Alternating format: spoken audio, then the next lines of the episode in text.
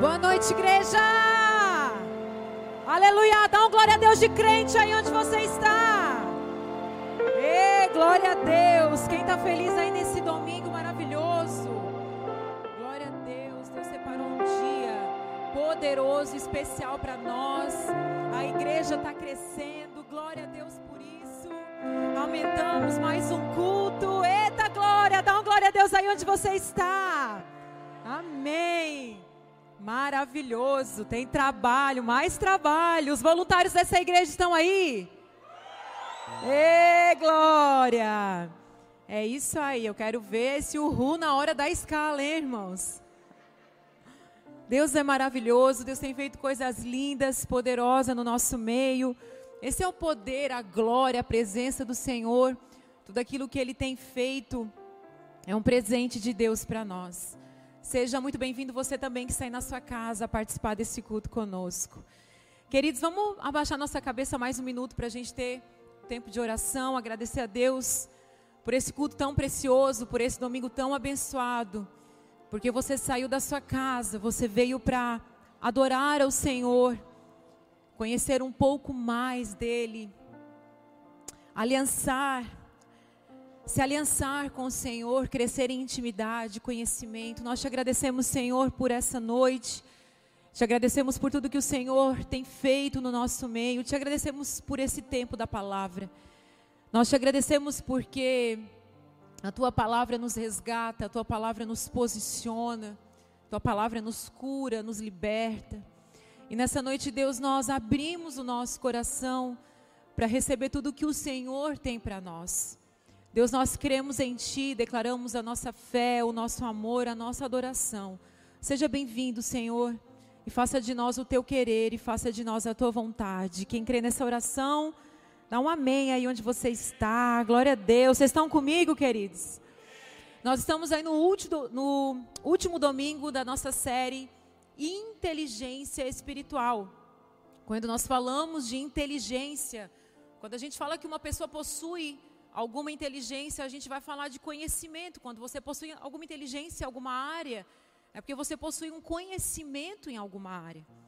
Quando nós falamos de inteligência espiritual, nós estamos falando do conhecimento que nós precisamos ter a respeito das coisas espirituais. Nós precisamos conhecer a Deus, nós precisamos conhecer os céus.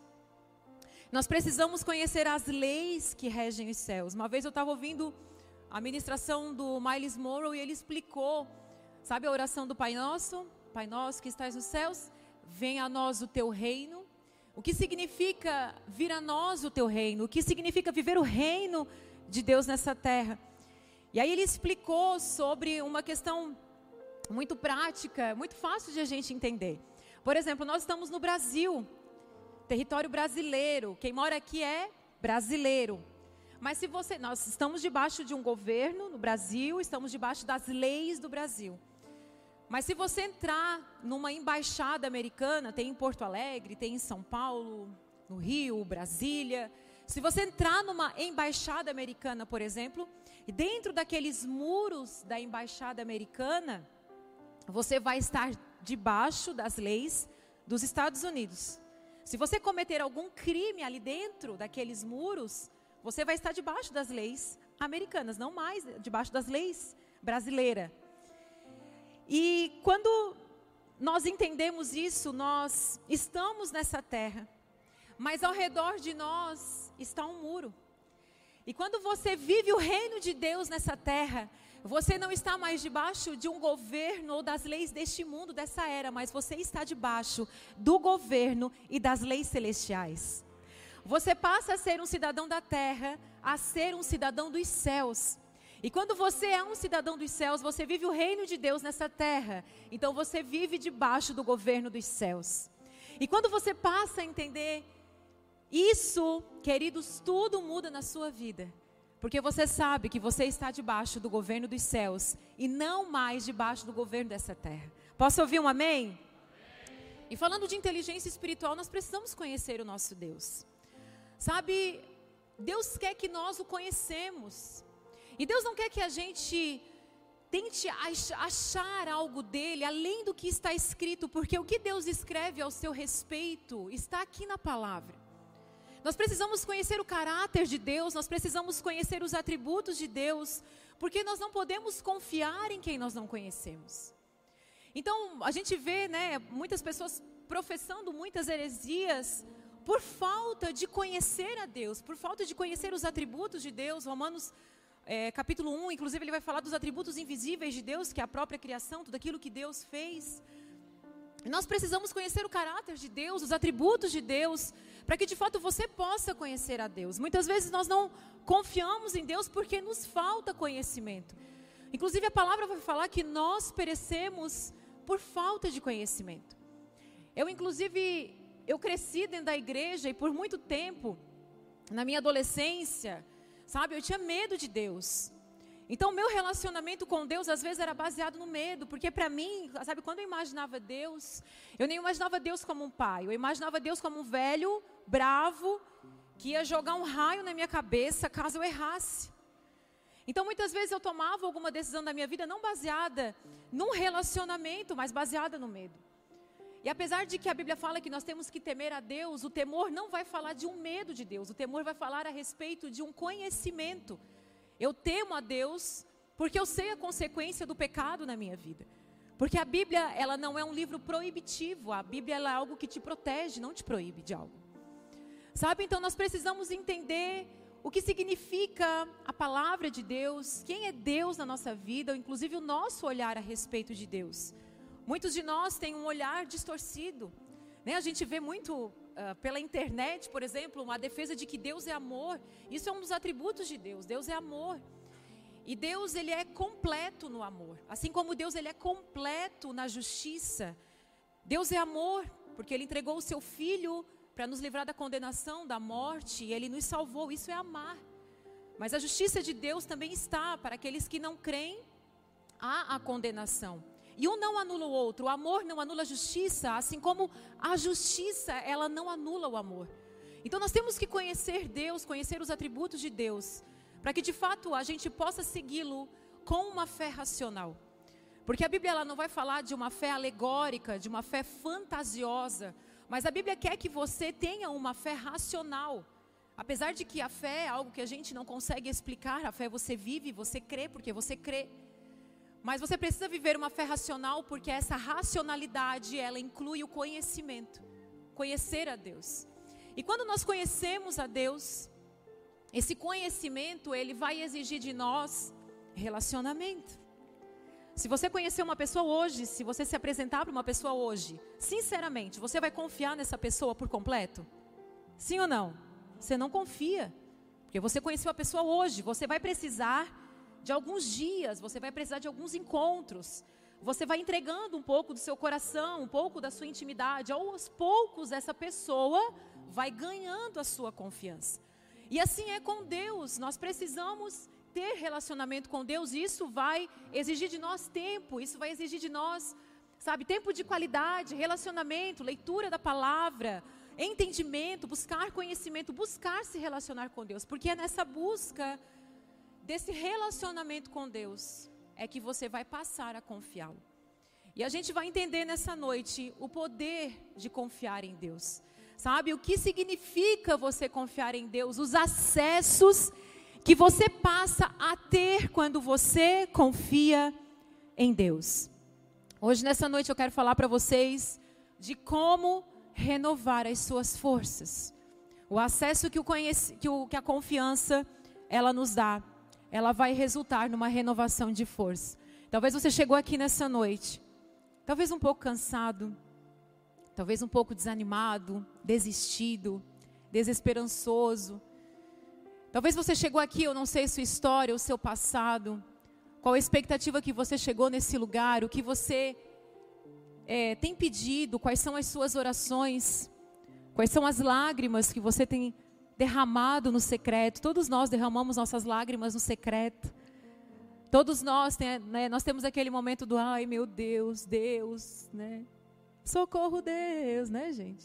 Então todos nós temos esse momento do socorro Deus. Eu não sei como você chegou aqui, mas hoje o Senhor vai trazer um novo entendimento para você sobre renovar as suas forças. Posso ouvir um amém? Eu quero ler com vocês Isaías 40, que ele vai falar o seguinte. Tá ali? Tá ali. 40, 12. A gente vai ver Deus ele se revelando, Deus falando a respeito das suas características e vai dizer que não há outro como o Senhor. Leiam comigo então. Quem mais segurou os oceanos nas mãos? Quem mediu os céus com os dedos? Quem mais sabe o peso da terra, ou pesou na balança os montes e as colinas? Quem pode orientar o Espírito do Senhor? Quem sabe o suficiente para aconselhá-lo ou instruí-lo? Acaso o Senhor já precisou do conselho de alguém? Necessita que o instruam a respeito do que é bom? Alguém lhe ensinou o que é certo? Ou lhe mostrou o caminho da sabedoria? Não. Pois todas as nações do mundo não passam de uma gota de um balde. Não são nada mais que pó sobre a balança. Ele levanta toda a terra como se fosse um grão de areia. Nem toda a madeira dos bosques do Líbano, nem todos os seus animais seriam suficientes para um holocausto digno de nosso Deus. As nações do mundo não têm, não têm valor para ele, e os seus olhos valem menos que nada, são apenas vazio. A quem podemos comparar a Deus? Que imagem usarão para representá-lo? Acaso pode ser comparado a um ídolo feito no molde, coberto de ouro e enfeitado com correntes de prata? Quem é pobre demais para ter um ídolo desses pode escolher madeira que não apodrece e um artesão habilidoso para entalhar uma imagem que não tombe. Acaso não ouviram, não entendem, estão surdos para as palavras de Deus? Palavras que ele falou antes que o mundo existisse? Será que são tão ignorantes? Deus se senta acima do círculo da terra. Para ele, as pessoas lá embaixo parecem gafanhotos. Estende os céus como uma cortina e faz com ele sua tenda julga os poderosos do mundo e reduz todos eles a nada. Mal são plantados, mal chegam a criar raízes, logo murcham. Quando sopra sobre eles o vento os leva embora como palha. A quem vocês me compararão? Quem é igual a mim? pergunta o santo. Olhem para os céus. Quem criou as estrelas? Ele as faz sair como um exército, uma após outra, e chama cada uma pelo nome, por causa de seu grande poder e sua força incomparável. Nenhuma delas ousa se ausentar. Ó Jacó, como pode dizer que o Senhor não vê o que passa? Ó Israel, como pode dizer que Deus não se importa com os seus direitos? Você não ouviu? Não entendeu? O Senhor é o Deus eterno, o Criador de toda a terra.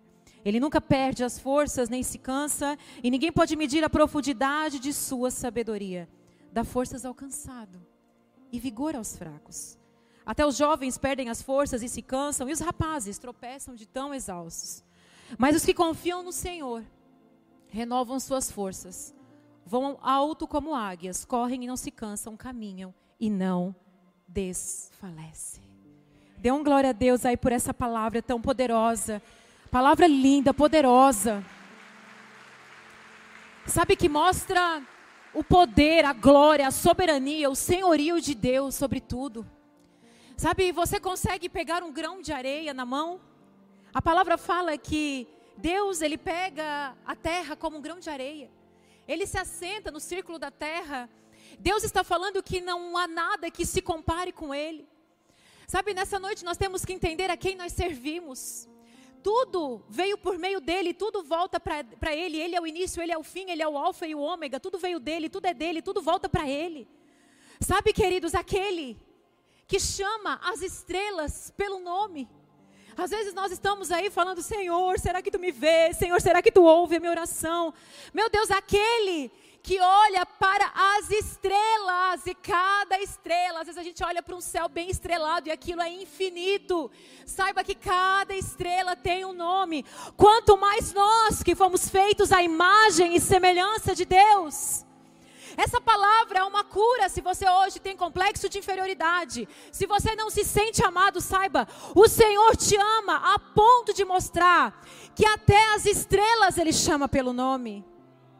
A palavra vai falar para nós, olha, o tempo inteiro a Bíblia nos leva a contemplarmos a natureza. O que está faltando muitas vezes para nós é sairmos das telas, né? Tela de celular, televisão, e nós começarmos a contemplar a natureza. Olhe para o lírio, olha para o pássaro, olha para a formiga, olha para a onda, olha para o céu, olha para as estrelas. Sabe, Romanos 1, ele vai falar dos atributos invisíveis de Deus, que é tudo aquilo que foi criado pelas suas mãos. E ele vai falar, queridos, que mesmo aquele, mesmo que nunca ninguém tivesse pregado para você, mesmo que o evangelho nunca tivesse chegado na porta da sua casa, a palavra fala que nós somos indesculpáveis, Romanos 1:20. Nós somos indesculpáveis porque a, a, a, natureza ela revela a glória de Deus.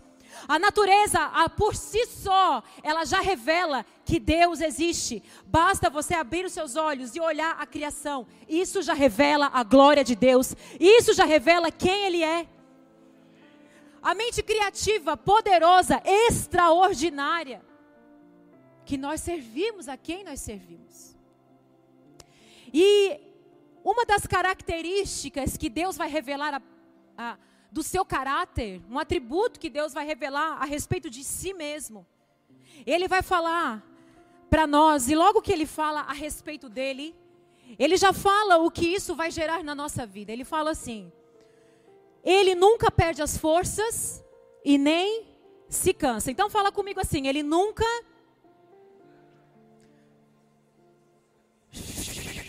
Peraí, eu que fui uma má é, comandante aqui, vamos lá. Um, dois, três e. Ele nunca perde as forças e nem se cansa. Deus não se cansa, Deus não perde as forças. E logo em seguida que ele fala a respeito dele, ele fala a respeito do que ele tem, do que vem dele, ele fala assim: ele dá forças ao cansado e vigor aos fracos. O que nós temos que entender nessa noite é que a força, ela é algo espiritual. A força que você precisa, ela é algo espiritual.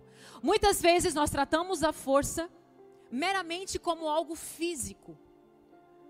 Claro que se você fizer muito exercício, você fizer né, trabalhar muito, você ficar sem dormir, você comer errado, tudo isso vai te trazer uma fadiga, vai né, trazer um cansaço para a sua vida.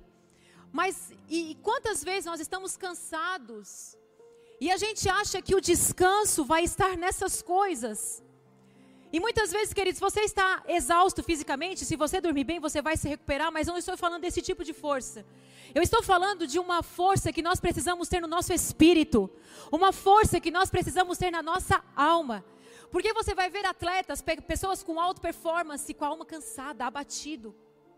Então nós precisamos entender que a nossa força ela vem do Senhor, porque ele é forte, porque ele é forte, ele nos faz forte porque Ele é forte, porque Ele nunca se cansa, Ele restaura o nosso vigor, Ele restaura o nosso ânimo. E muitas vezes nós estamos procurando em tantos lugares, em tantas pessoas, aquilo que só Ele pode nos dar.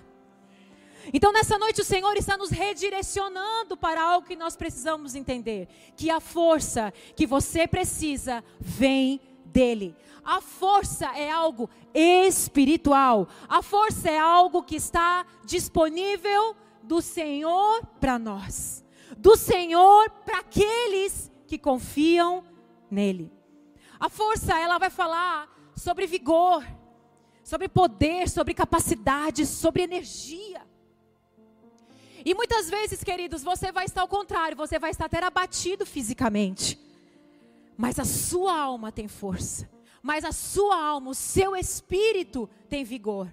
Mesmo que você esteja abatido fisicamente, você não se cansa, você não desiste, porque a força do Senhor, ela tem te sustentado.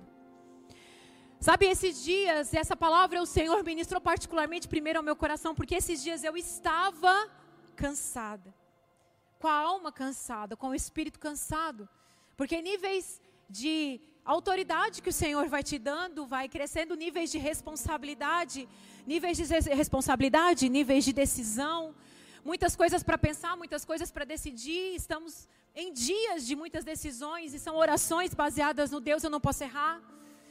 E eram dias, né, são dias, foram dias que eu estava na presença do Senhor. Até que o Senhor me traz para essa palavra, até que ele me posiciona na verdadeira força. E ele falou: "Filha, olha para mim. Porque aquilo que você precisa está em mim. Sabe, queridos, hoje o Senhor ele te posiciona nessa noite, porque aquilo que você precisa está nele. Mas eu quero fazer uma pergunta para você, e talvez muitas vezes nós estamos, nós ligamos o botãozinho do automático e a gente fica só, ai, eu estou cansado, ai, eu estou desanimado. E você talvez não encontra nem o porquê do seu cansaço, o porquê do seu desânimo, o porquê de você estar enfraquecido, o porquê de você estar abatido. E eu comecei a pensar a respeito de coisas que roubam a nossa força. E se a gente vai pesquisar né, na área médica, vai vir muitas coisas que roubam a nossa força. Dormir mal, trabalhar demais. Mas sabe o que realmente rouba a nossa força? É quando nós não estamos sendo direcionados de forma correta pelo Senhor. Quando nós não obedecemos por completo. Quando nós não estamos dispostos e disponíveis. Tem gente que é muito disposta, mas nunca está disponível. Tem gente que é muito disponível, mas nunca está disposta. Hoje o Senhor te chama a você ter, ser disposto e disponível para o Senhor. Sabe, uma das coisas que mais tem abatido a sua alma, e talvez você nem perceba, é quando você, você foge do chamado que o Senhor tem para a sua vida. Muitos de vocês que estão me ouvindo aqui nessa noite, você tem dificuldade de dizer sim para o Senhor. Talvez você carrega alguns traumas, você carrega alguns medos, você carrega algumas limitações, algumas travas. Mas quando nós dizemos não para o Senhor, isso começa a trazer um abatimento na nossa alma, porque se o Espírito Santo de Deus habita em você, saiba, ele fala com você. Muitas pessoas já chegaram aflitas falando, pastor, eu estou aflita. E aquela aflição da pessoa, eu falei, eu estou feliz com a sua aflição. Porque essa aflição se chama, o Espírito Santo está te chamando. E há uma briga do nosso espírito com o nosso corpo, com o nosso físico. Romanos 8 vai falar, há uma briga, há uma briga, gente. A, a, nossa carne, a nossa, a, a, nossa carne, a nossa essência pecadora, ela vai ter, um, ela vai ter uma tendência para o mal, ela vai ter uma tendência para o pecado, ela vai ter uma tendência para a satisfação da nossa carne, dos nossos prazeres. E o Espírito está ali, aquela briga te chamando, te aproximando para perto do Senhor. E muitas vezes o Senhor tem te chamado, tem te chamado e você tem negado. E esse negar o que Deus tem te chamado, isso tem trazido um cansaço, um abatimento para a sua alma. Tentar ser o que Deus não te chamou para ser. Quantos de nós vivemos assim? Tentando ser o que Deus não te chamou para ser. Carregando pesos que não são seus. Viver uma vida sem propósito, viver uma vida sem rotinas. Tem uma coisa que abate a alma do ser humano: é ele viver uma vida sem propósito, viver uma vida sem um porquê. Todos vocês que estão me ouvindo aqui nessa noite, todos vocês que estão me ouvindo aqui no online, saiba, Deus te fez com um propósito. Você tem capacidade, habilidades, dons espirituais, talentos. Você carrega muita coisa em você para você abençoar e produzir nessa terra. A Bíblia fala que o diabo vem para matar e roubar e destruir. Qual é a intenção do diabo? É te roubar é da presença do Senhor, é roubar o seu propósito. Porque, queridos, quando ele rouba o seu propósito, você anda como morto-vivo sobre essa terra. Então saiba que quando você carrega um propósito e você falar, mas é muito cansativo cumprir com o meu propósito, é muito mais cansativo viver de forma alheia sobre essa terra, não sabendo quem é, não sabendo que nasceu para ser. Isso é muito mais cansativo. Tem muitas pessoas exaustas, cansadas, deprimidas, porque elas não descobriram quem são, não descobriram um propósito, um porquê. E talvez você está me ouvindo, você está falando, pastora, mas eu não sei para que, que eu sirvo. Eu vou dar uma direção para você nessa noite. Para quem não sabe para que serve, sirva. Se você não serve para que serve, de, volta.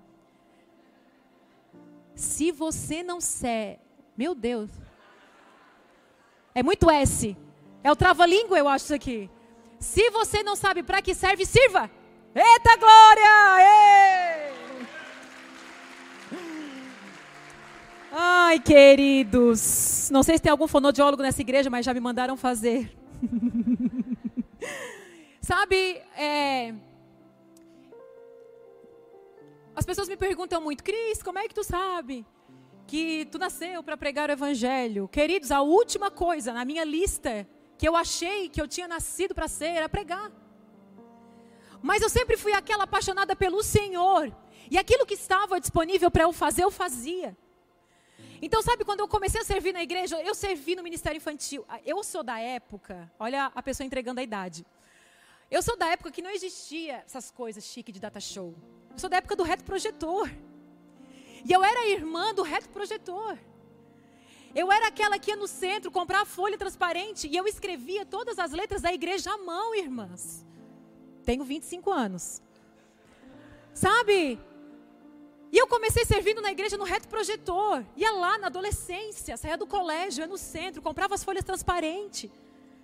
Eu comecei servindo assim na igreja, em tudo que vocês imaginam. Essas paredes aqui ajudei a pintar, a praça ajudei a pintar. Tudo, gente, tudo, tudo. Eu servia nos bastidores da igreja. Com 16 anos, comecei a liderar um GC. Mal sabia falar, mas queria falar do evangelho. Eu falava da palavra, estudava, sempre fui sempre li a Bíblia, sempre tive uma vida regrada, né? Sempre não, desde os meus 15 anos, mas comecei a ter uma vida regrada de leitura da Bíblia, de oração. E aquilo que eu comecei a receber do Senhor, eu queria falar, ensinar, ainda de uma maneira imatura, mas eu ia, eu fazia. E nisso, Senhor, porque a Bíblia fala que aquele que é fiel no pouco, Deus te colocará sobre o muito. E muitas vezes a gente quer o um muito sem, sem ter trilhado o caminho para chegar lá. Eu cantei, já cantei no louvor. Irmãos, acreditem. Claro, era filha do pastor, podia fazer o que queria na igreja. Mas sabe, ah, cantei no louvor. Fui professora do Ministério Infantil. Né? Eh, cozinhava na colina. Tinha retiro, cozinhava. Então, assim, queridos, eu servia. Aonde o pastor estava colocando algo, eu estava lá, eis-me aqui, eu estou aqui. Né? Eu organizo, eu faço. E ali eu fui sendo experimentada pelo Senhor. Porque nós precisamos ter essa experiência, viver as experiências com Deus e com os irmãos. Sabe, queridos, muitas vezes a gente está longe daquilo que o Senhor tem para nós e nós estamos sofrendo. Porque se você tem um chamado, sabe, você sempre vai carregar esse Senhor, eu, eu sei que eu tenho que te servir. Viver uma vida com tempo demais, você sabia que é mais cansativo Viver uma vida com tempo demais do que com pouco tempo. Você sabia, irmãos? Porque assim, aquela frase de vó, né, gente? Mente vazia, oficina do diabo. Gente, é verdade isso. Porque você tá lá, tem tempo demais. Esses dias eu vi uma frase e eu fiquei refletindo sobre aquela frase. Ele falou assim, ó, trabalhe uma hora em algo que você não gosta e você vai ficar super exausto, esgotado. Trabalhe 10 horas em algo que você ama e você vai ter energia ainda mais para trabalhar. Então, muitas vezes, o que está faltando para nós, queridos, é, sabe, trabalhar de forma correta na nossa vida. Carregar os mesmos problemas sempre. Talvez alguns de vocês estão aqui cansados, sobrecarregados, porque você não muda de problema. Você muda de igreja, você muda de cidade, você muda de família, você muda de marido, você muda de tudo. Você só não muda de vida. Então, você carrega os mesmos problemas sempre. Uma das coisas que nos deixa exaustos é entrar em guerras, em lutas que não são nossas. O livro do Irving está lá, e o, acho que é o Caminho do Guerreiro ou a da Flecha. O Caminho do Guerreiro vai falar sobre isso. Por que, que você tem entrado em guerras que não são suas? Lutando guerras que não são suas? Ocupando um lugar que não é seu? Mulher ocupando lugar de marido, marido ocupando lugar da mulher. Você não sabe o seu lugar, você não sabe uma sociedade que não sabe o seu posicionamento, uma sociedade que não sabe qual é o seu lugar. Você está esgotada, cansada porque você está tentando ser, você que é filho, tentando ser a mãe da sua mãe. Sabe, quando nós quebramos princípios bíblicos, nós sofremos as consequências de quebrar princípios bíblicos. Deus não me chamou para corrigir os meus pais. Deus me chamou para honrá-los. E por mais que muitas vezes eu olhe, ah, meu pai está fazendo, minha mãe está fazendo algo de errado, Deus me chamou para honrá-los. E muitas vezes os pais também estão ocupando um lugar invertido dentro da casa. Está tratando o filho como mãe, como pai. E quando você ocupa lugares errados, a gente começa a trazer uma sobrecarga, um cansaço, um esgotamento, porque estamos longe do cenário de Deus, estamos longe daquilo que Deus estabeleceu para nós. Mas essa noite eu quero falar para você, explicar para você o que significa confiar em Deus. No versículo 31 ele vai dizer o seguinte: Mas os que confiam no Senhor renovam suas forças. Confiar em Deus significa. Confiar em Deus é o acesso para ter as forças renovadas, mas o que significa confiar? Provérbios 3,5 vai dizer: Confie no Senhor de todo o teu coração e não apoie no seu próprio entendimento. Sabe, confiar significa, confiar no Senhor, significa abrir mão de si mesmo. Confiar no Senhor significa abrir mão do seu intelecto, abrir mão das suas decisões. Confiar no Senhor significa abrir mão das suas emoções. Confiar no Senhor significa abrir mão dos seus medos. Confiar no Senhor significa eu abro mão de mim mesmo. Eu abro mão de tudo que eu tenho, de tudo que eu sei e de tudo que eu sou, para começar a andar debaixo da tua palavra e debaixo do teu conhecimento. Isso é confiar em Deus. Por isso que quando nós confiamos em Deus, nós entregamos tudo a Ele, a nossa vida ela muda, ela transforma drasticamente. Porque você começa a fazer entregas ao Senhor. Senhor, eu te entrego o meu intelecto, eu te entrego o meu conhecimento, eu te entrego as minhas emoções. Senhor, eu te entrego o que eu sou, o que eu tenho e o que eu sei. E isso, queridos, você só entrega para quem você confia. Por isso que ele fala, e confie de todo o seu coração e não se apoie no seu próprio entendimento. O nosso problema é que ao invés de quando nós vamos tomar decisões na nossa vida, ao invés de nós confiarmos no Senhor, nós confiamos em nós mesmos. Nós apoiamos a nossa confiança na nossa conta bancária. Nós apoiamos a nossa confiança no nosso patrão. Apoiamos a nossa confiança nas pessoas que estão ao redor. Mas hoje Deus te fala, filho, confia em mim. Entregue tudo a mim. É um nível diferente quando você vive na confiança do Senhor. Porque só quem confia consegue fazer renúncias no nome do Senhor. Só quem confia no Senhor consegue renunciar. Em 2017, quando nós assumimos a igreja, e quem sabe a nossa história, quem caminha de perto, sabe que nós fizemos renúncias. Uma das renúncias que a gente fez, a nossa vida pessoal, da entrega da nossa vida, Sabe, queridos, foi uma renúncia que me rendeu sete dias de choro. Eu, durei, eu, eu chorei durante sete dias.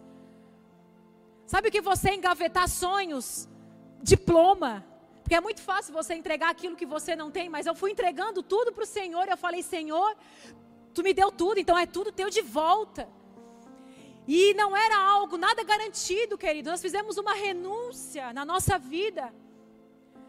E, mas era esse nível de confiança. E talvez, não que você vá fazer as mesmas renúncias que a gente fez, mas talvez Deus está te pedindo algumas renúncias, mas hoje você não consegue fazer algumas renúncias. Porque você ainda calcula os riscos dessas renúncias, então você não confia.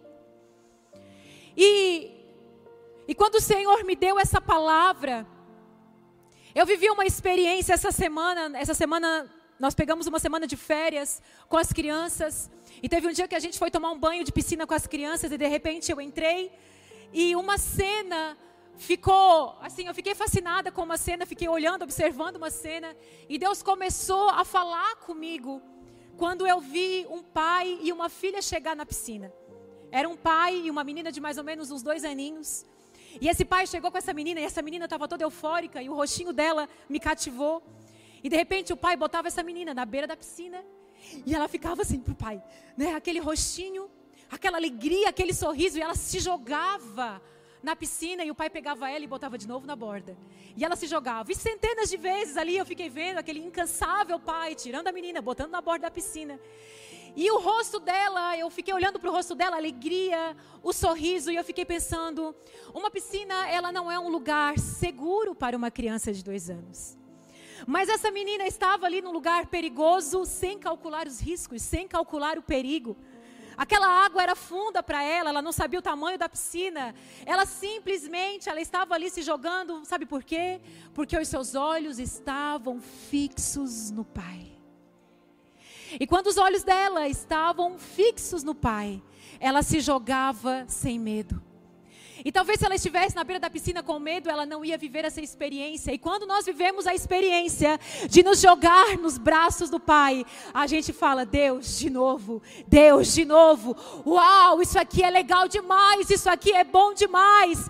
Por quê? Porque ela não estava calculando os riscos, ela simplesmente estava confiando no Pai. E naquele momento Deus me levou a Provérbios 31, que diz que a mulher de Provérbios 31, ela se veste de força e por isso ela ri sem medo do futuro. Quando você está revestido de força, você ri. O futuro é incerto, talvez o futuro é meio perigoso, talvez o futuro tem coisas que você ainda não sabe ou não entende, mas você ri sem medo do futuro, porque você sabe que lá Deus está. Sabe, isso muda. Isso muda em nós. E quando eu vi essa menina, Deus falou: Filha, é assim. Olhe para mim sorrindo. Talvez hoje você esteja na beira de uma piscina. E você não consegue se jogar nos braços do pai, porque você fica calculando os riscos. Ah, mas eu vou me afogar. Ah, mas eu não sei o tamanho disso aqui. E se eu me jogar e ninguém me pegar? Ei, queridos, se você está com o Senhor, se Ele mandou você pular, Pule. Senão você nunca vai viver experiências com Deus. E confiar no Senhor nos traz três acessos. Fala assim: três acessos. Olha o que acontece quando você confia no Senhor. Gente, gravem isso para a sua vida. Posso ouvir um amém? Pai, em nome de Jesus, eu declaro que os teus filhos lembrarão dessa palavra para a vida, em nome de Jesus. Mas os que confiam no Senhor, acontece três coisas. Eles, eles voam alto como águias.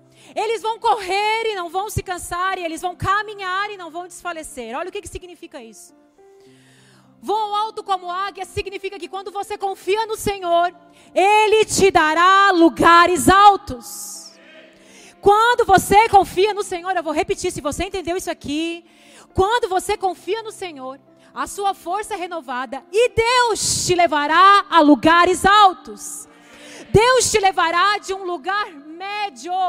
E aí ele nos traz a comparação da águia, porque nós temos que entender o que acontece com a águia.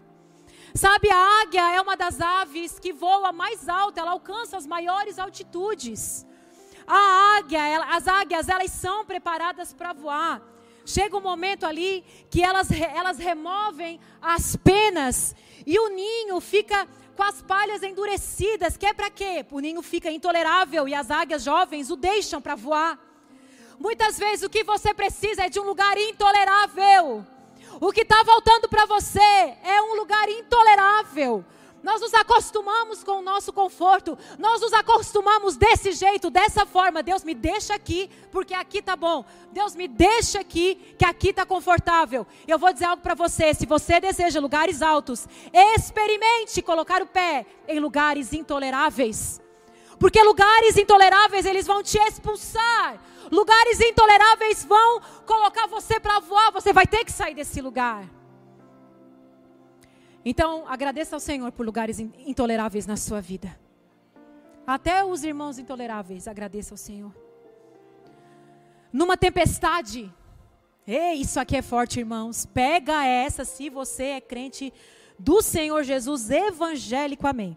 Numa tempestade, as outras aves se escondem. As águias, elas não recuam, elas atravessam as nuvens e voam acima cima da tempestade.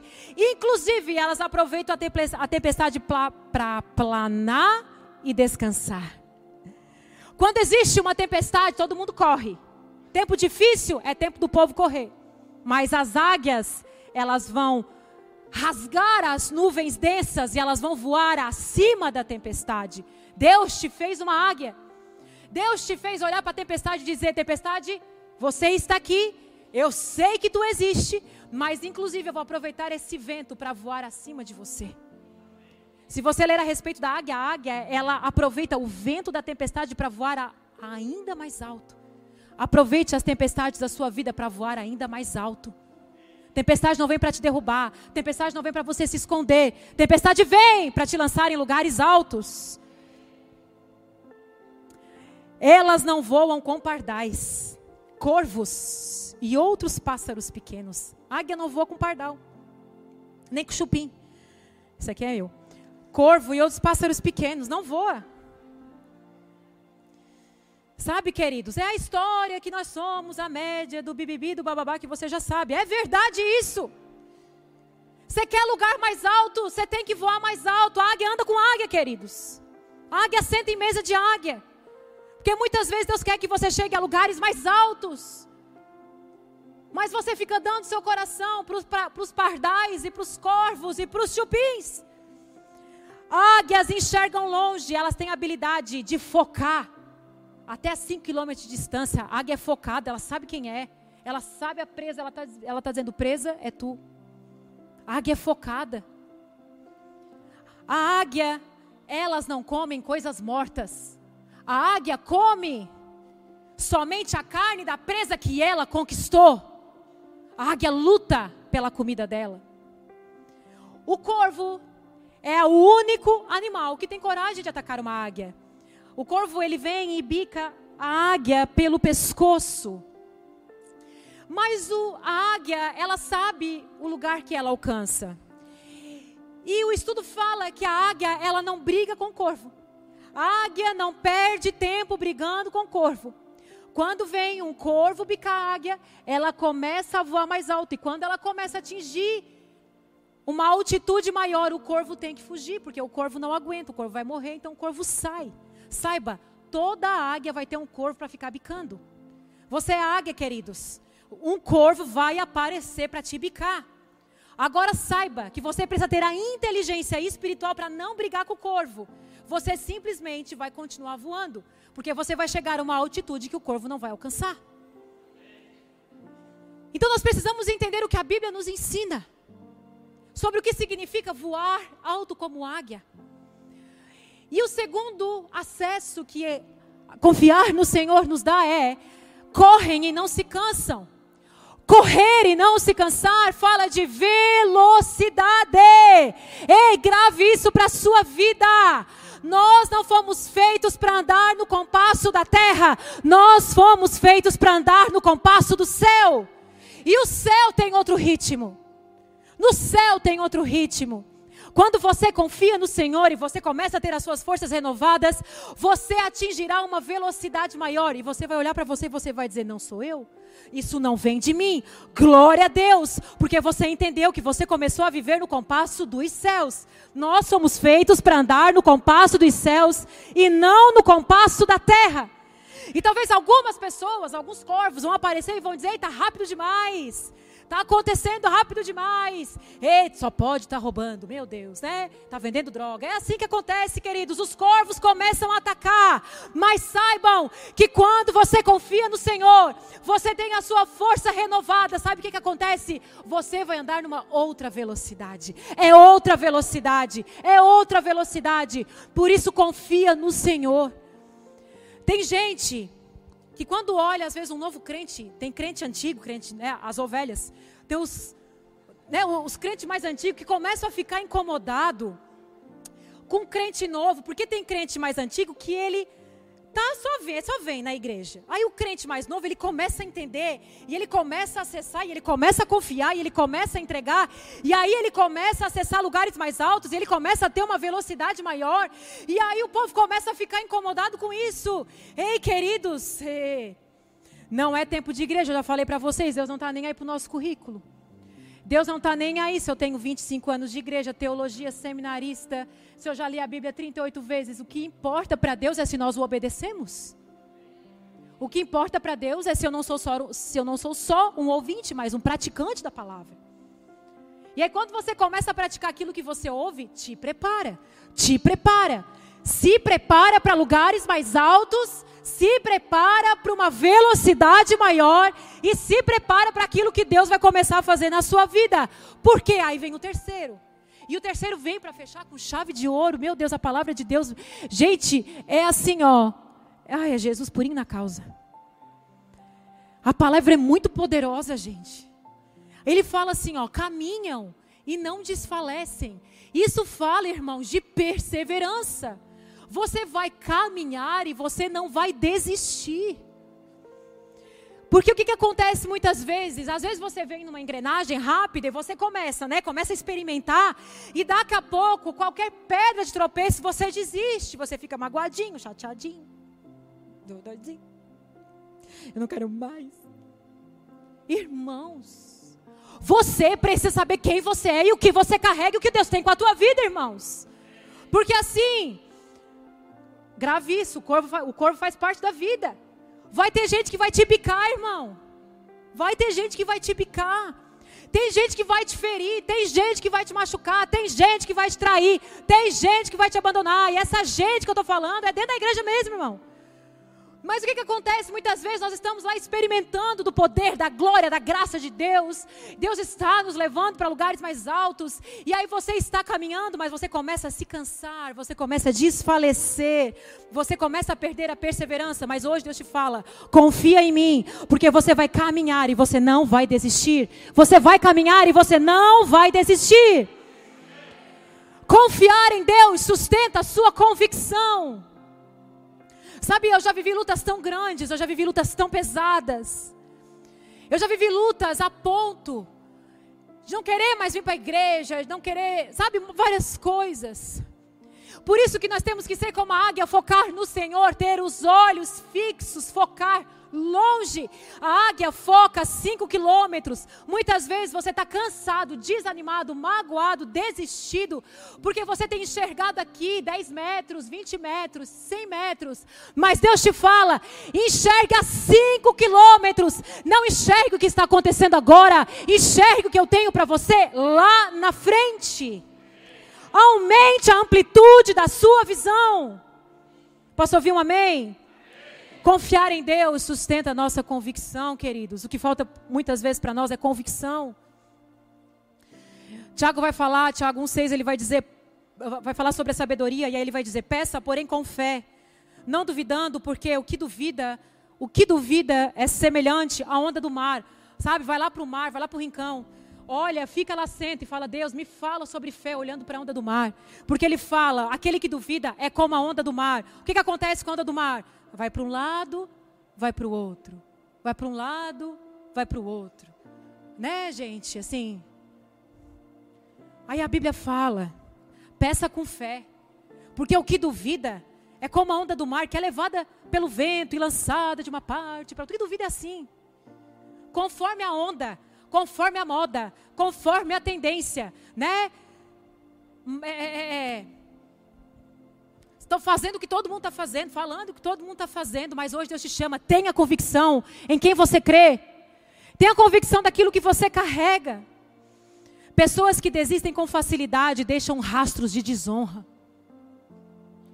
Muitas vezes, você não conseguiu conquistar na sua vida porque você deixa rastro de desonra. Você não fecha portas com honra. Você pode sair do lugar que você está. Sempre, eu sempre falo isso para as pessoas. Sempre que você sair de um lugar para o outro, não importa o lugar, feche a porta com honra. Porque pessoas que desistem deixam o rastro de desonra. Vai chegar um momento da sua vida que as pessoas não vão dar credibilidade para você. E aí você vai dizer: Meu Deus, por que, que as pessoas não dão credibilidade para mim? Por quê? Porque você tem um rastro de desonra na sua história. Mas hoje Deus te chamou, queridos, para curar. Deus quer curar o seu coração. Uma pessoa que desiste fácil não é digno de confiança enjoa fácil. Não quero mais ser teu amigo porque enjoei. Ai, comprei, enjoei. Saiu do emprego porque enjoei. Isso é problema na sua alma, tem que curar o seu coração. Não consegue viver um relacionamento, não consegue viver uma amizade. Sabe, não consegue criar raízes com nada, com ninguém. Isso você começa a deixar rastros de desonra. Você caminha e desfalece, caminha e desfalece. Dê continuidade nas coisas que você começa. Dê continuidade nas coisas que você começa. Termine o que você começou. Tem gente que começa um relacionamento e termina. Começa uma faculdade, para. Começa academia, para. Começa uma dieta, para. Começa, para. Ei, Deus não te fez para parar. Deus te fez para concluir, para terminar. Ele está falando para você: confia em mim. Confia em mim, porque eu te fiz para concluir as coisas. Eu te fiz para terminar os teus projetos. Eu te fiz para realizar os seus sonhos. Ei, queridos, a banda pode subir.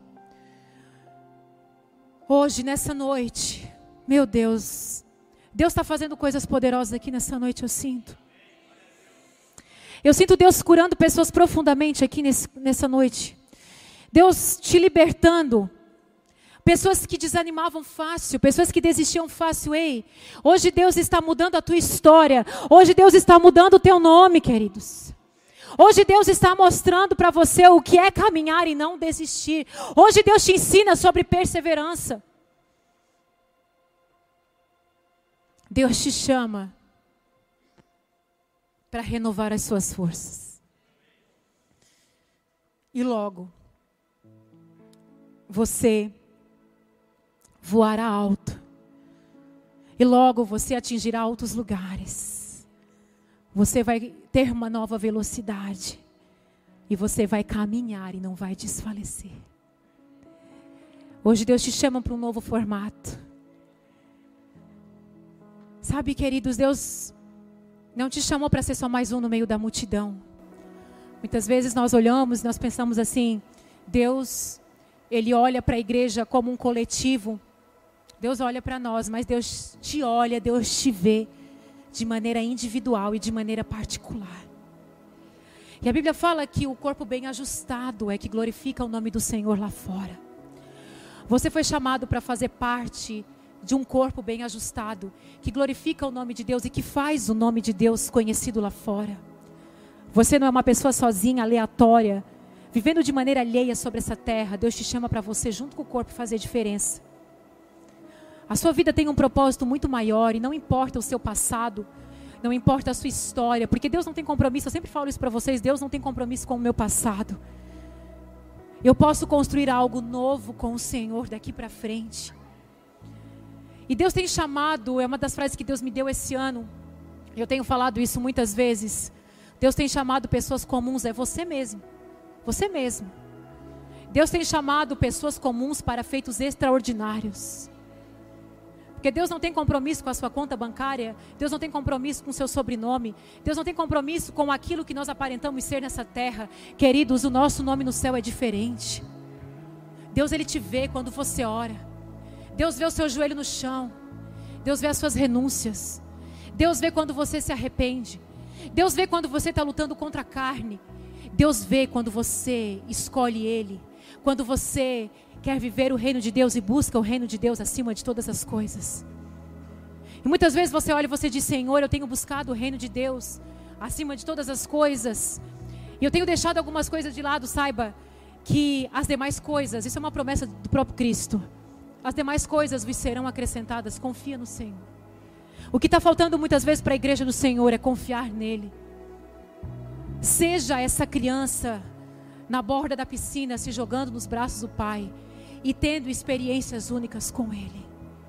E tendo experiências únicas com Ele. Muitas vezes você está aqui, nesse culto, nessa noite, nesse domingo, cansado. Você já está cansado de contar as mesmas histórias, você já está cansado dos seus traumas. Ei, encerra esse ciclo. Encerra, deu de contar aquela história, deu de tocar naquele mesmo assunto. Hoje Deus te fala, eu estou te dando uma nova visão. Hoje você vai parar de voar num voo médio como todas as outras aves. Hoje eu te levo a novas alturas.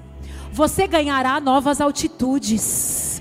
Você ganhará novas altitudes. Não tenha medo do que o Senhor vai fazer na sua vida. Se coloque de pé nessa noite. Se coloque de pé. Comece a orar. Faça a sua própria oração.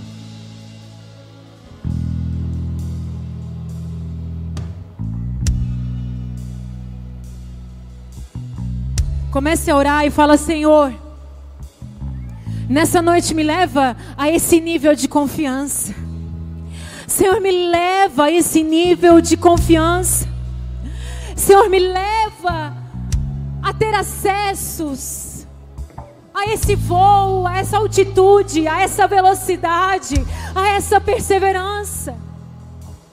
Senhor, eu não quero mais perder o meu tempo com coisas pequenas, porque eu sei que o Senhor está me chamando para lugares mais altos. E o que Deus me fala nesse tempo é que algumas pessoas, ei, escuta, algumas pessoas você já teve experiências com Deus. Você já começou a colocar os seus pés em lugares mais altos, mas você retrocedeu. Você desceu e Deus te fala: Filha, ei, volta para o lugar que eu te chamei. Filha, volta para o lugar que eu te chamei. Você já experimentou aquilo que eu tenho para ti. Eu já te levei para esse lugar e você retrocedeu. Eu quero liberar uma palavra que hoje, nessa manhã, o Senhor me deu. Uma palavra profética. Eu quero liberar aqui nessa igreja.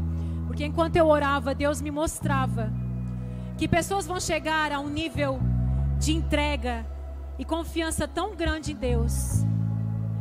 Que você vai passar a ter uma mente extraordinárias. E Deus me falou essa palavra: ideias resolutivas. Foi essa palavra que o Senhor me falou. Tem pessoas, tem pessoas que vão te procurar porque você é uma fonte de ideias resolutivas. Você fala, Senhor, como fazer isso? Como fazer? E Deus vai te dar ideias resolutivas. Essa é uma palavra profética. Quem quiser, pega essa palavra. Essa é para você. Ideias tão criativas, ideias tão extraordinárias. Porque você vai viver esse nível de negar a si mesmo, negar o seu intelecto, negar as suas emoções, negar aquilo que você já sabe, e Deus, e você vai começar a entrar no entendimento espiritual, inteligência espiritual. E a sua busca não vai ser só uma busca natural, não é só mais uma busca no Google para saber o que vai acontecer. Você vai estar à frente do tempo. Escuta o que eu estou falando, Deus me deu essa palavra aqui. Tem pessoas aqui dessa igreja que você vai ser uma pessoa à frente do tempo, porque você acessou o céu. E você vai ter ideias resolutivas. Não tenha medo do que Deus vai te dar. Vai parecer loucura. Tem pessoas aqui que pessoas vão começar a te procurar. Você vai dizer, pastora, pessoas estão me procurando, porque você começará a ter acessos a esses lugares. Deus, Ele está pronto para revelar os seus mistérios e os seus segredos para quem quiser. O problema é que a gente não quer, tem medo. Inclusive, a palavra vai dizer que a sabedoria de Deus é loucura para esse mundo. Você tem medo de ser chamado de louco por quê? Se você está acessando o que ninguém acessa. Deus está te dando ideias resolutivas nessa noite. Deus está te dando uma mente extraordinária nessa noite. E aí eu vejo outra coisa aqui nessa noite. Pessoas com a mente tão calcificada pela religião que você não consegue mais acessar o dono da religião. Deus está te libertando da religiosidade. Deus está te libertando do formato que você achava que era. Ei! Ah, meu Deus. Quem é Deus? Quem pode entender a mente de Deus? Aquele que segura o mundo como segura um grão de areia, aquele que senta no círculo da terra, aquele que faz as estrelas andarem enfileiradas e chama uma a uma pelo nome. Deus não está preso à minha limitação, Deus não está preso ao meu intelecto nem ao meu conhecimento. Algumas pessoas aqui, você foi aquele aluno nota baixa no colégio. Escuta o que eu estou falando aqui. Lá atrás, ó, pessoas aqui que você teve nota baixa no colégio. Burro. Talvez era o, né, o menos assim da sala. E aí as pessoas vão começar a te falar e vão dizer assim, ó, meu Deus, da onde vem tanta inteligência? Que inteligente, que inteligente, que inteligente. E as pessoas vão começar, vão começar a te achar inteligente, ei. Você vai começar a acessar o conhecimento de Deus. E aí você vai saber que o que atua em você não é natural, é o próprio Espírito Santo de Deus te usando. Uma inteligência que vem dele um conhecimento que vem dele, uma sabedoria que vem dele. Não importa o rótulo que te fizeram, querido, já me deram tantos rótulos. Eu já carreguei tantos rótulos. Sabe qual era uma das maiores crises que eu tinha? É que eu era crente, é que eu amava o Senhor, mas eu nunca tive cara de evangélica, irmãos. E aí eu falava, Senhor, como que tu vai me chamar para pastoreio se nem cara de pastor eu tenho? E Deus um dia falou para mim: Eu não quero que tu tenha cara de pastora. Eu quero que tu me sirva. Eu quero que tu me obedeça. Eu quero que tu ande em santidade comigo. E um dia foram me apresentar como pastora. E a pessoa, ela olhou para mim, ela disse assim: Ó, Tu é pastora? Não parece. Eu disse: Eu sei. E eu já sei. E eu entrava em crise. Porque, queridos, eu tinha que muitas vezes provar mais do que os outros que eu tinha que eu era espiritual. Eu, sou espiritual, eu, leio a Bíblia. Não sei porquê. Às vezes eu falo, meu marido, qual é o problema da minha cara? Talvez você olhe assim, eu tenho uma cara que não é muito, não interessa, queridos. Não interessa, às vezes é, essa é a tua cara aí mesmo. Deus quer te usar. Às vezes, ó, Deus, eu sou meio estranho. É você mesmo, queridos, que Deus quer te usar. E eu entrava em crise. Porque eu não me encaixava num padrão. E eu estou falando disso de 10, 15 anos atrás, que existia um padrão de religiosidade muito mais intenso. E muitas vezes a, religi a religião matou aquilo que Deus te fez para ser nessa terra. Eu quero dizer que Deus está libertando pessoas aqui nessa noite da religiosidade. Você não vai mais entrar em crise a respeito de você mesmo. Você vai começar a se olhar no espelho, a se amar e dizer: Deus me fez assim, porque Ele queria me fazer assim, e Ele vai me usar assim como eu sou. Ei, levante a sua mão, receba essa palavra. Eu quero orar por você, Pai, em nome de Jesus, nessa noite. Deus, marca o teu povo, marca o teu povo, marca o teu povo, marca, Senhor, essas pessoas para dias extraordinários, pessoas inteligentes com inteligência espiritual. Deus está marcando, Deus está curando, Deus está libertando pessoas aqui nessa noite. Há um mover dos céus aqui, há um mover nos céus, queridos. Deus está te marcando, Deus está te marcando para coisas maiores do que você pensa. E eu vou falar algo para você: não tenha medo daquilo que Deus vai fazer na sua vida. Não tenha medo aonde o Senhor colocará o teu nome. Ei, o Senhor colocará em teu nome, talvez em lugares que você fala: "Meu Deus, é aqui, é aqui mesmo". Seja luz, seja luz, seja luz nessa terra, seja sal nesse mundo. Faça a diferença onde Deus te colocar. Não tenha medo de ser luz. Não tenha medo. Aleluia. Deus Aleluia, de adora o Senhor. Deus de promessas, caminho no deserto, luz na escuridão. Meu Deus, esse é quem tu és.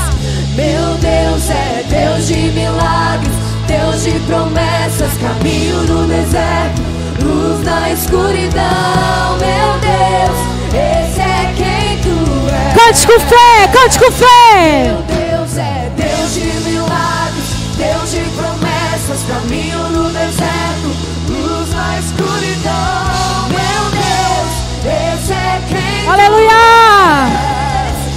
Meu Deus é Deus de milagres, Deus de promessas, caminho no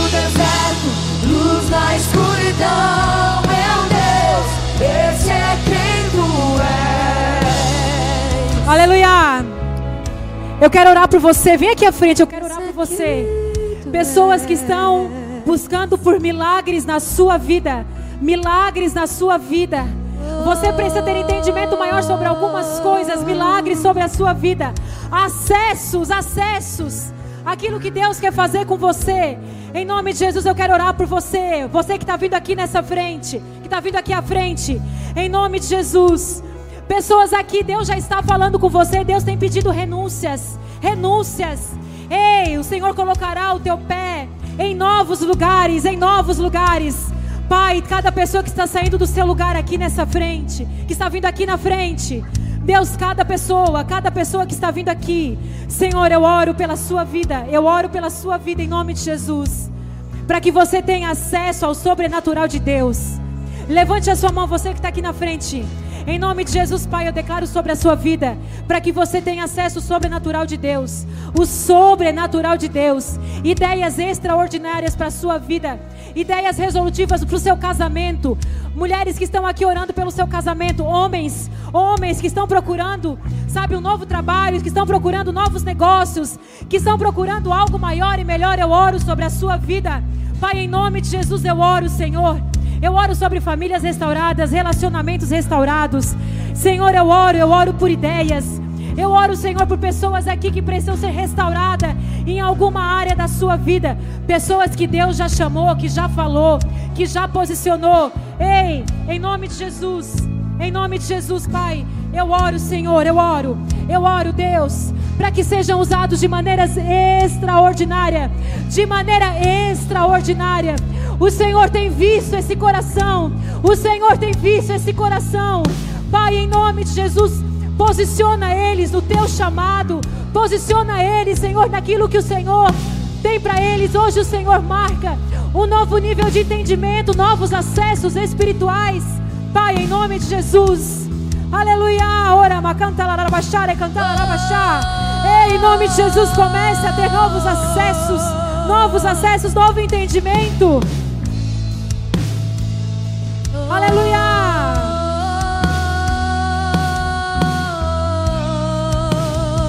Pai, os teus filhos estão clamando por um milagre. Os teus filhos estão clamando por respostas.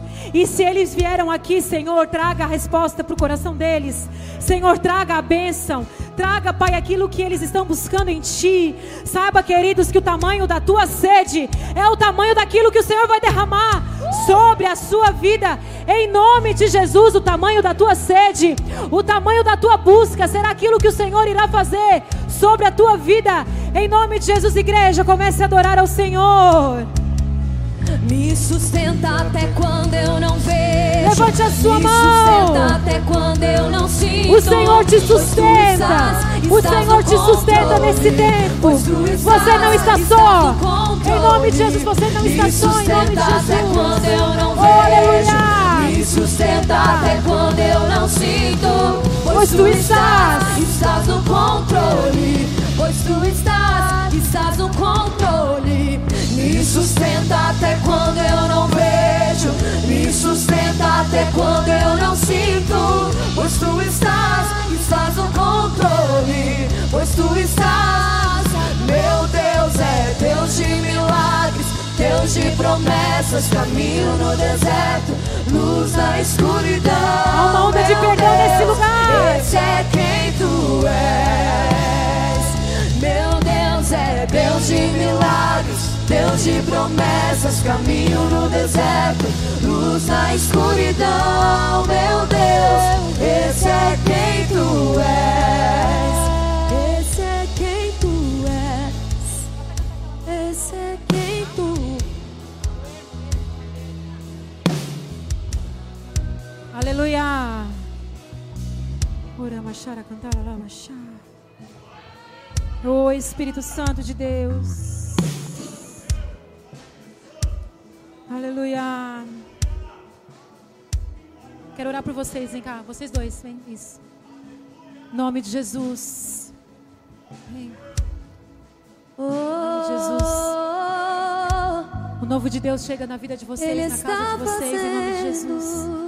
O novo de Deus chega na casa de vocês. Eu vejo a palavra novo na.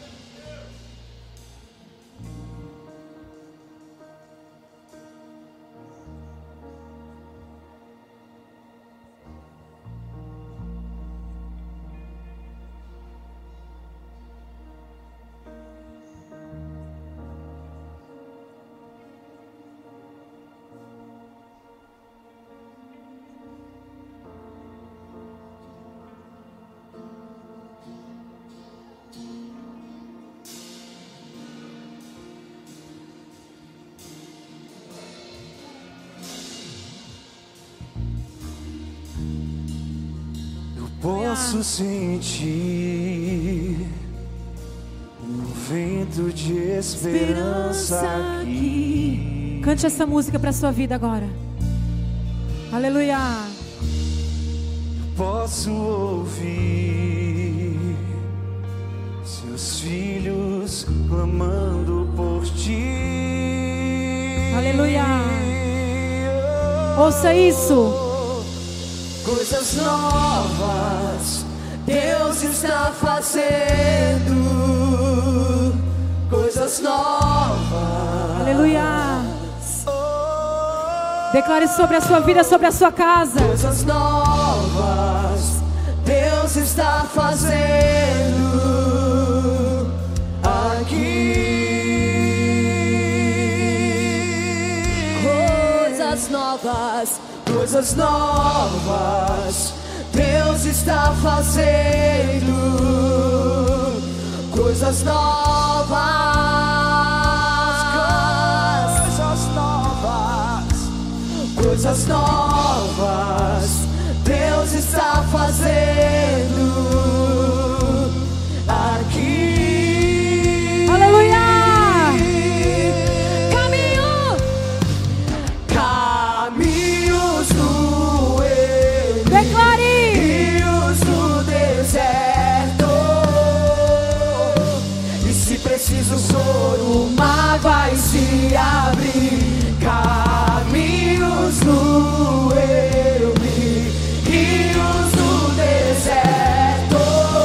Se preciso for, Se preciso for, o mar vai se abrir. Coisas novas. Rios eu vi, rios no deserto. E se preciso for,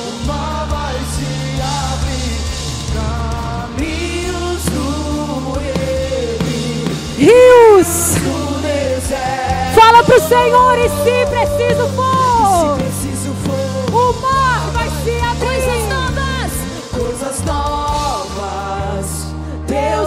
fazendo. Deus está fazendo coisas coisas novas. Coisas novas, coisas novas. Deus está fazendo aqui.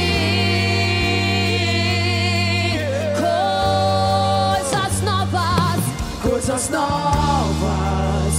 Deus está fazendo coisas novas. Coisas novas, coisas novas. Deus está fazendo aqui. Aleluia. Te agradecemos, Senhor, por essa noite. Te agradecemos porque o Senhor nos chama pelo nome, o Senhor nos conhece. O Senhor tem cuidado de nós. Nós te agradecemos, Pai. Nós te agradecemos porque não estamos só. Nós te agradecemos porque o Senhor tem mudado a nossa vida de direção e nós te agradecemos porque, Senhor, nós confiamos em Ti, nós confiamos em Ti. Abre a sua boca e fala: Senhor, eu confio em Ti. Senhor, eu confio em Ti. Aleluia. Levante a sua mão para o alto. Eu quero orar por você. Pai, obrigada por tudo que o Senhor fez nessa noite. Obrigada pela tua glória, pela tua presença, pelo teu amor. Obrigada, Jesus. Obrigada por tudo que o Senhor tem feito. Estão todos despedidos na paz e na graça do nosso Senhor Jesus Cristo. Tenha uma semana rica e abençoada no nome de Jesus. Amém. Aleluia.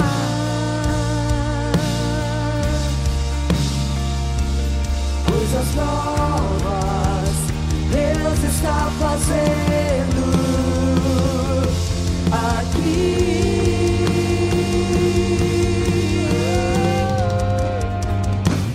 Coisas novas Deus está fazendo.